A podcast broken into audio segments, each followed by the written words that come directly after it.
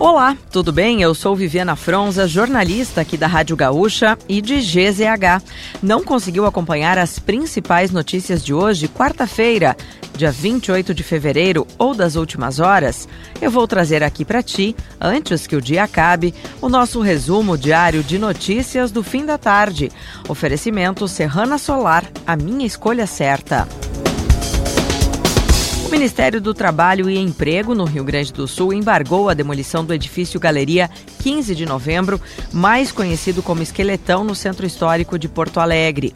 Uma vistoria realizada recentemente no prédio, que iniciou o processo para desmonte em janeiro, identificou condições inseguras aos trabalhadores. A alteração do projeto já está sendo feita pela empresa responsável pela demolição.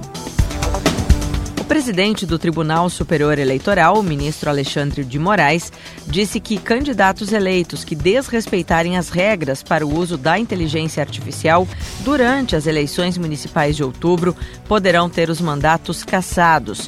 O TSE aprovou a regulamentação nesta terça-feira. A principal regra proíbe manipulações de conteúdo falso para criar ou substituir imagem ou voz de candidato com o objetivo de prejudicar candidaturas. E ao menos 17 pessoas morreram e 12 ficaram feridas após uma colisão entre dois ônibus em Honduras.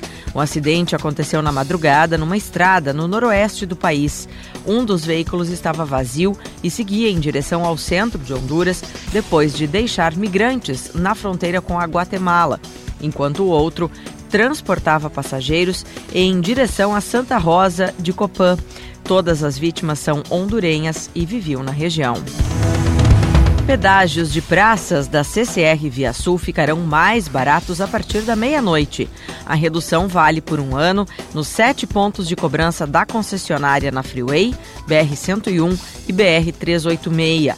A tarifa para carros passará de R$ 5,80 para R$ 5,50. Já o preço para motos passará de R$ 2,90 para R$ 2,75. A redução se deve principalmente ao fim das compensações por causa da pandemia do Covid-19. E o homem que atuava como intérprete do Saci, mascote do Internacional, prestou depoimento à polícia sobre a denúncia de importunação sexual durante o clássico Grenal do último domingo. A jornalista Gisele Kimpel relatou que foi abraçada e beijada sem consentimento pelo homem após o terceiro gol do Inter. O clube informou na segunda-feira que afastou o funcionário das atividades até a conclusão das investigações policiais.